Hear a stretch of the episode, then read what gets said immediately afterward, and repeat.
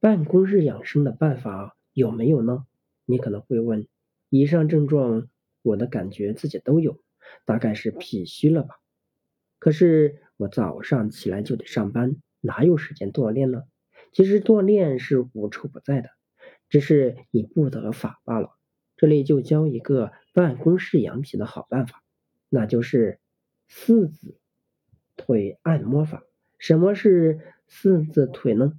中国人传统的做法是坐如钟，就是上身与大腿，大腿与小腿之间呈直角，腰杆挺直，膝盖收紧，也就是所谓的正襟危坐。因为中国的传统坐具有太师椅，如果在这种椅子上仰坐，就会滑到地上去。而英美人却并不习惯正襟危坐，他们喜欢将一只脚的脚踝压在另一条大腿上，也就是架腿法。尽管在我们眼中这种做法有失大雅，但却可以让身体得到放松。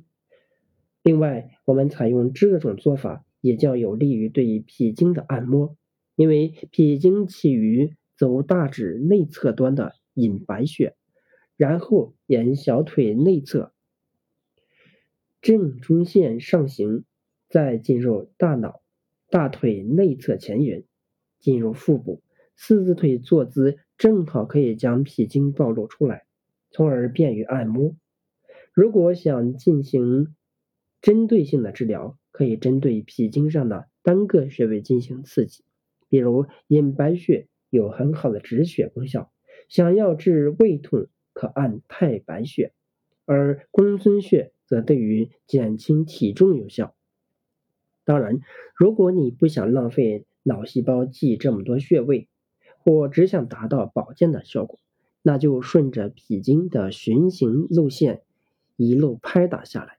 拍打时要握空拳，用掌指关节端由上至下一路拍打下来，用力适中。对于大腿部位的脾经拍打时，可稍用力，两只腿都要敲，每侧以敲打十分钟左右为好。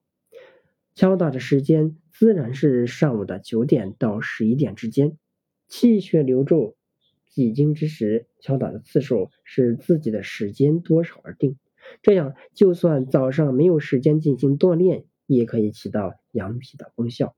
如果拍打的过程中发现痛点，表明脾经上有堵塞的地方，这时可以甩点按的方法对其进行按揉。将淤堵的穴位打通，从而将整条脾经的气血通畅。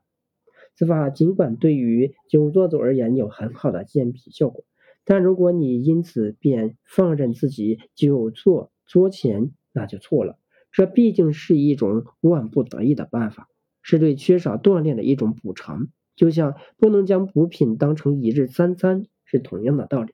另外，为了坐立时，尽可能少的减轻对肌肉的损伤，对坐具也有一定的要求。座椅以硬木的最好，坐姿应采用正襟危坐，只坐椅前三分之一处就好。坐满椅子时，很可能会因此压迫到肌肉。对于身材较瘦的人而言，可在座位上加棉垫，以减轻对血管的压迫。对保护脊柱也很有效果。健身不是一种口号，更是一种意识。只要你真正的关心自己的身体健康，便无处不在。